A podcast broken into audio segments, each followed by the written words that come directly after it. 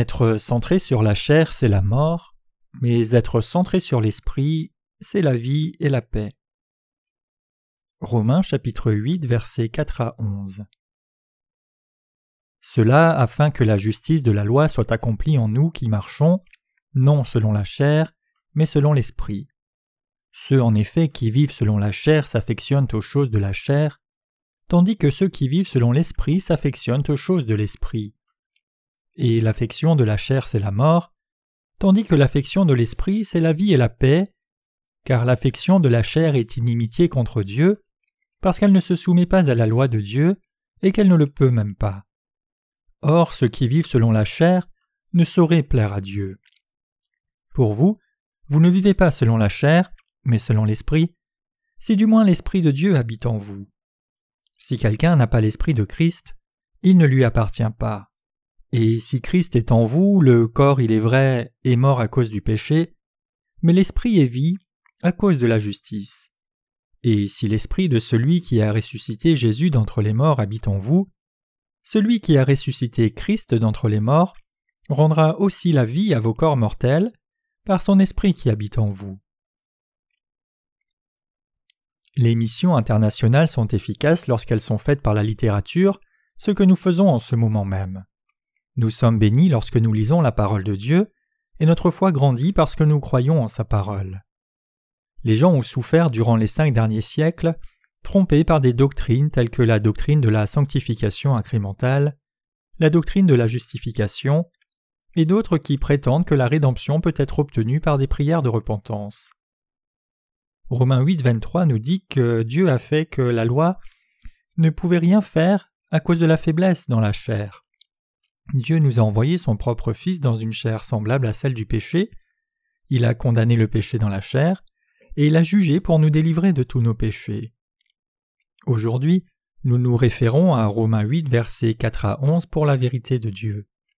Romains 8, versets 3 et 4 dit Dieu a condamné le péché dans la chair en envoyant à cause du péché son propre Fils dans une chair semblable à celle du péché, et cela afin que la justice de la loi fût accomplie en nous qui marchons, non selon la chair mais selon l'esprit.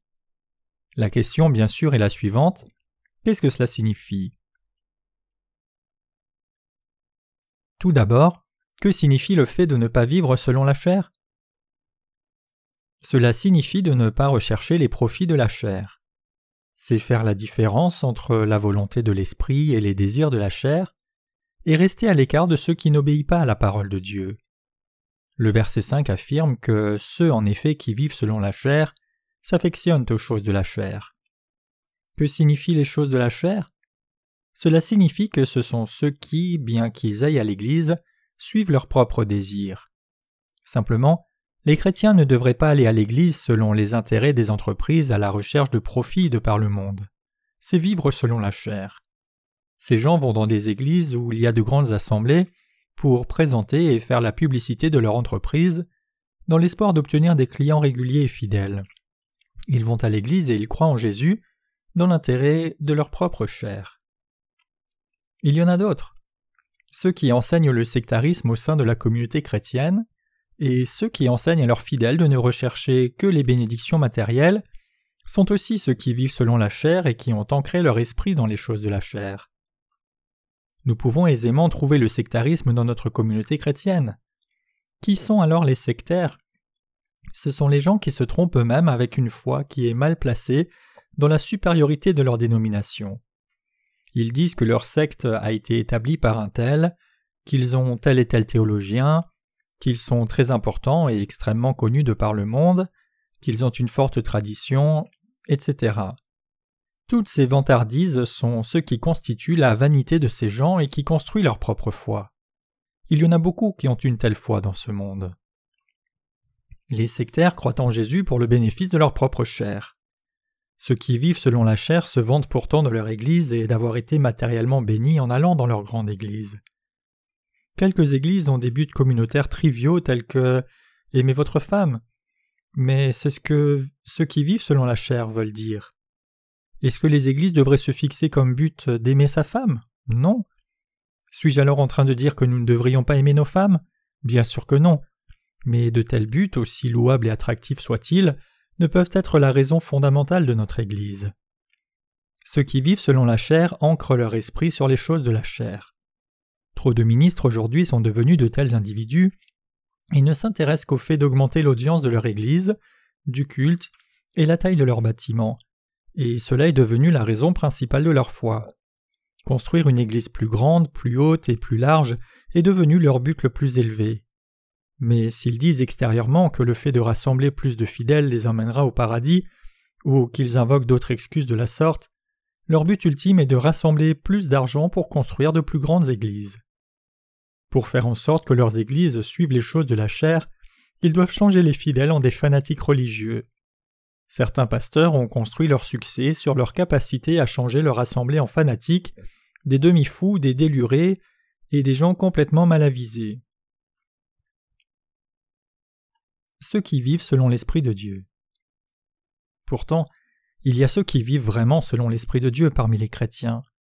Ceux-ci, qui vivent selon l'Esprit, vivent selon la parole de Dieu, croient ce qui est écrit dans les Écritures, tout en renonçant à leurs propres pensées, et ils font ce que Dieu veut et prêchent l'Évangile de l'eau et de l'Esprit. La Bible affirme que ceux qui vivent selon l'Esprit ancrent leur esprit sur les choses de l'Esprit. Si nous avons été pardonnés de tous nos péchés en croyant dans la justice de Dieu, nous ne devons pas vivre dans l'insouciance, mais vivre en méditant sur l'œuvre de l'Esprit. Ceux qui vivent selon l'Esprit ont une pensée spirituelle en accomplissant les choses de l'Esprit par leur foi. Heureux sont ceux qui recherchent les choses de l'Esprit. Ce sont des individus qui plaisent à Dieu, qui sauvent les autres des péchés du monde et qui vivent par la foi. Nous avons été pardonnés de nos péchés et par conséquent nous devons ancrer nos esprits sur les choses de l'Esprit et vivre selon lui. Le but de nos vies est d'accomplir la tâche de l'Esprit qui est de prêcher l'évangile de l'eau et de l'Esprit.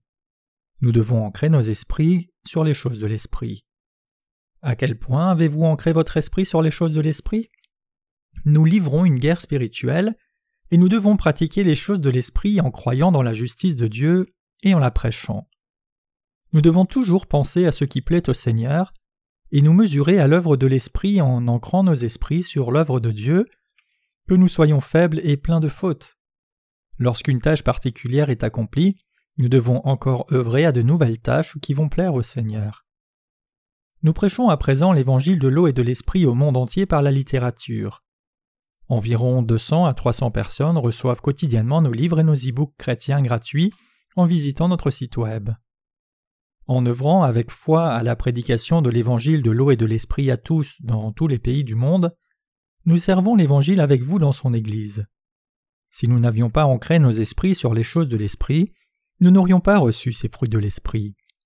Nous devons supporter son œuvre, une à une, avec nos esprits ancrés sur les choses de l'esprit alors nous plairons à notre époux spirituel Jésus-Christ, comme la femme vertueuse des Proverbes chapitre 31. Le verset 8 affirme que ceux qui vivent selon la chair ne sauraient plaire à Dieu. Ceci fait référence à ceux qui n'ont pas reçu le pardon de leurs péchés. L'affection de la chair est inimitié contre Dieu, parce qu'elle ne se soumet pas à la loi de Dieu et qu'elle ne le peut même pas. Or, ceux qui vivent selon la chair ne sauraient plaire à Dieu. Romains chapitre 8 versets 7 et 8. En tant que tels, les pécheurs qui n'ont pas l'esprit en eux ne peuvent ni accomplir l'œuvre de Dieu, ni lui plaire. Les pécheurs ne se soumettent pas à la loi de Dieu. Ils ne se soumettent pas non plus à la justice de Dieu. Ils ne peuvent lui plaire. C'est parce qu'ils ne peuvent comprendre ce qu'est la volonté de Dieu, car le Saint-Esprit n'habite pas en eux. Ce qui plaît à Dieu, c'est de pardonner tous les péchés de l'humanité par l'évangile de l'eau et de l'Esprit il ne se satisfait pas des louanges et de l'adoration des pécheurs. Dieu n'est pas satisfait quand les pécheurs l'adorent. Peu importe combien de pécheurs lèvent les mains pour le louer et versent des larmes d'adoration, ils ne peuvent lui plaire. Ceux qui sont dans le péché ne peuvent plaire au Seigneur car ce sont des pécheurs. Peu importe combien ils essayent, les pécheurs ne peuvent plaire au Seigneur. Ce n'est pas une question de jusqu'à quel point ils sont prêts à plaire au Seigneur, c'est une question de combien il est impossible pour eux de lui plaire. Est-ce que Dieu serait satisfait si les gens construisaient de plus grandes églises? Il ne le serait pas. S'il est nécessaire d'aller dans un plus grand bâtiment, une plus grande église doit évidemment être construite. Mais construire une plus grande église dans le seul but de la construire ne plaît pas à Dieu du tout. Une église de ma ville, par exemple, a récemment dépensé plus de 3 millions de dollars pour construire une nouvelle église, alors que le bâtiment précédent était juste à côté et en excellent état. Alors que la taille de l'assemblée était tout au plus de 200 ou 300 personnes, était-il réellement nécessaire de construire une telle église? L'église de Dieu n'est pas faite de briques. Dieu nous a dit que nous sommes le temple de Dieu et que l'Esprit de Dieu habite dans le cœur des justes. Il est juste de construire une plus grande église si nécessaire, mais est-ce que le fait de construire de plus grandes églises en soi donne gloire à Dieu? Non. Est-ce que le fait de rassembler plus de gens dans une église donne plus de gloire à Dieu? Non. Vous ne pouvez plaire à Dieu en agissant de la sorte. Ceux qui sont dans la chair ne peuvent plaire à Dieu. Parfois, il y a même des justes qui recherchent seulement les intérêts de la chair. Ces gens ne peuvent plaire à Dieu. Parmi les justes, il y en a qui sont encore liés par leurs pensées de la chair comme des pécheurs. Ces gens ne peuvent plaire à Dieu. En fait, ils ne peuvent vivre une vie de foi saine dans l'Église, ils se plaignent, et ils sont remplis de sentiments contre l'Église de Dieu et finissent par quitter l'Église. Ainsi, nous qui sommes justes devons mener une vie qui est vertueuse et qui plaît à Dieu, et non une vie qui ne recherche que les plaisirs de la chair. Nous devons penser aux œuvres de Dieu et à sa justice, servir les œuvres de sa justice, et utiliser nos corps, esprits et possessions comme instruments de la justice de Dieu. Nous devons vivre une vie qui plaise à Dieu. Ceux qui sont dans l'esprit de Christ. Lisons le verset 9 ensemble. Pour vous, vous ne vivez pas selon la chair, mais selon l'esprit, si du moins l'esprit de Dieu habite en vous. Si quelqu'un n'a pas l'esprit de Christ, il ne lui appartient pas. Ce passage, selon Paul, signifie que si nous croyons dans l'évangile de l'eau et de l'esprit, en d'autres termes, si nous croyons la justice de Dieu, et avons été purifiés de nos péchés, nous ne sommes plus dans la chair mais dans l'esprit. Si quelqu'un a l'esprit dans son cœur, cette personne est dans le Christ, et si quelqu'un n'a pas l'esprit de Christ, cette personne ne lui appartient pas. Nous sommes ainsi non pas dans la chair mais dans l'esprit. Nous qui sommes dans l'esprit et avons été délivrés du péché par l'évangile de l'eau et de l'esprit, ne devons pas oublier que nous sommes les soldats de cette justice, qui avons la capacité de plaire à Dieu en tant que justes dans le Christ. Nous devons, non pas désespérer de la faiblesse de notre chair, mais plaire à Dieu avec la foi que, bien que nous soyons faibles, nous sommes à lui et nous sommes en lui, et qu'ainsi nous sommes ses ouvriers. Nous devons savoir que nous ne sommes pas autorisés à rechercher uniquement les intérêts de notre chair après être nés de nouveau. Nous devons vivre en sachant que les justes sont destinés à vivre pour la seule justice de Dieu. Le verset 10 nous montre comment les chrétiens doivent vivre. Et si Christ est en vous, le corps il est vrai est mort à cause du péché, mais l'esprit est vie à cause de la justice. En vérité, nous, dans notre corps, avons été crucifiés et sommes morts avec Jésus-Christ à cause de nos péchés. Nous avons été sauvés de tous nos péchés par l'œuvre juste de Dieu. Du fait de cette justice, l'Esprit des justes a la vie éternelle. La vie éternelle. Nous devons savoir que ceux qui ont été justifiés ne sont plus autorisés à vivre pour leur seule chair. Ceux qui ne vivent pas pour la justice de Dieu après être nés de nouveau sont loin de ses bénédictions nous avons été destinés à vivre pour la justice de Dieu. Peut-être que quelques-uns d'entre vous, après être nés de nouveau d'eau et d'esprit, avaient pensé avec désespoir La Bible dit que ceux qui sont dans la chair ne peuvent pas plaire à Dieu, je dois en faire partie. Mais ce n'est pas vrai. Dieu nous a régénérés pour vivre comme soldats de sa justice. Certains pensent de cette manière probablement parce qu'ils ont mal compris la Bible. Même si quelques-uns pensent qu'ils ne peuvent vivre selon Dieu parce que leur corps vivent selon la chair et parce qu'ils sont faibles, la vérité c'est que ceux qui ont l'Esprit Saint en eux se réjouissent en accomplissant les œuvres de Dieu. Accomplir les œuvres de Dieu les rend heureux, satisfaits et paisibles. A l'inverse, une vie qui n'accomplit pas les œuvres de Dieu est une vie sans but ni motivation, une vie maudite. Après que nous ayons reçu l'évangile de l'eau et de l'esprit et demeurions dans la justice de Dieu, le Saint-Esprit habite en nous. Le Saint-Esprit vient et habite en chacun de ceux qui ont reçu la rédemption. Qu'arrive-t-il à ceux en qui le Saint-Esprit habite? Ils sont destinés à servir la justice de Dieu et à faire son œuvre juste. En bref, ceux qui ont reçu le pardon de leurs péchés et ont été justifiés ne doivent vivre que selon la foi. Les justes ne peuvent garder leur foi que lorsqu'ils vivent par la foi et accomplissent les œuvres de Dieu. Si vous pensez que vous vivrez dans ce monde par votre chair malgré le fait d'avoir été justifié, c'est parce que vous ne vous rendez pas compte que vous avez reçu le pardon des péchés et que votre destin a déjà été changé. Le destin des justes a changé. Avant d'être nés de nouveau, ils ont vécu pour le monde et pour leurs motifs propres, et ils étaient heureux tout en vivant pour leurs désirs charnels. Pourtant, après être nés de nouveau, il leur est impossible de continuer à vivre de la sorte. Nous avons reçu le pardon de nos péchés. Serions-nous heureux même si nous avions un salaire à six chiffres? Lorsque nous nous sommes voués à délivrer les autres âmes de ce monde, comment nous satisferions-nous des seules choses matérielles? Je vous demande en d'autres termes de penser très fort aux choses de la chair et aux choses de l'esprit. Vous n'avez pas besoin de faire ces choses pour les avoir. Tout ce que vous avez à faire, c'est de réfléchir sérieusement. J'ai jusqu'à présent prêché sur Romains chapitre 1 à 6 dans mon précédent livre sur Romains, et du chapitre 7 à 16 dans ce livre-ci. Ces deux livres de sermons, les volumes 4 et 5 de ma série de livres chrétiens, seront envoyés aux chrétiens de par le monde pour être lus. Je suis sûr que beaucoup de gens connaîtront la justice de Dieu grâce à ma série de livres chrétiens. Dans mes trois derniers livres de sermons, j'ai parlé des enseignements fondamentaux du salut de Dieu.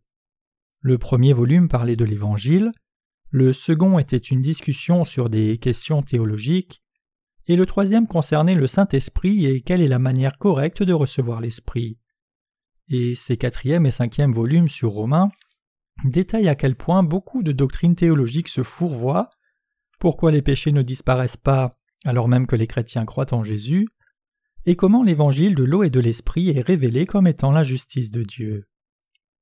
Je crois que l'évangile se répandra encore plus largement de par le monde grâce à ce livre. Il y a eu des progrès remarquables dans la manière dont l'Évangile est prêché depuis que nous avons publié le troisième volume par rapport à l'époque où nous avions publié les deux premiers volumes. À présent, après le troisième volume, de plus en plus de gens demandent le premier et le second volume de ma série de livres chrétiens. Lorsque ces deux livres seront publiés, nous saurons combien le pouvoir de l'évangile de l'eau et de l'esprit est grand. Je prie pour que de nombreuses bénédictions soient distribuées abondamment par Dieu à ceux qui viennent à connaître sa justice. Ils sauront comment comprendre le livre des Romains, qu'il doit être compris par la foi en l'Évangile qui contient la justice de Dieu. Nous travaillons tous ensemble pour l'Évangile. N'êtes-vous pas aussi en train d'accomplir l'œuvre de Dieu? Vous soutenez le ministre qui prêche l'Évangile pour sauver les pécheurs de leurs péchés. Lorsque nous avons foi en ce qui nous concerne et servons l'Évangile, de si nombreuses âmes de par le monde sont délivrées de leurs péchés. Comment alors pourrions-nous abandonner cette œuvre précieuse au profit d'œuvres terrestres? Je veux être clair sur le fait que nous, les justes, sommes destinés à ne plus vivre pour notre seule chair. À présent, notre destin est d'accomplir la justice de Dieu, de sauver les âmes et de vivre pour cette justice. Vous devez savoir cela et vivre pour Dieu le reste de votre vie, pour le vrai évangile et pour le salut des âmes qui sont perdues dans le péché. C'est ce dont parle le livre des Romains dans cette partie. Regardons les versets 10 et 11. Et si Christ est en vous, le corps, il est vrai, est mort à cause du péché, mais l'esprit est vie à cause de la justice. Et si l'esprit de celui qui a ressuscité Jésus d'entre les morts habite en vous, celui qui a ressuscité Christ d'entre les morts rendra aussi la vie à vos corps mortels par son esprit qui habite en vous. Le passage précédent signifie que nous, nos corps, sont morts depuis longtemps à cause du péché, mais nos esprits sont vivants à cause de la justice de Dieu et de la foi. Si quelqu'un croit en la justice de Dieu, il obtiendra une nouvelle vie. Nous avons obtenu de nouvelles vies en croyant dans la justice de Dieu.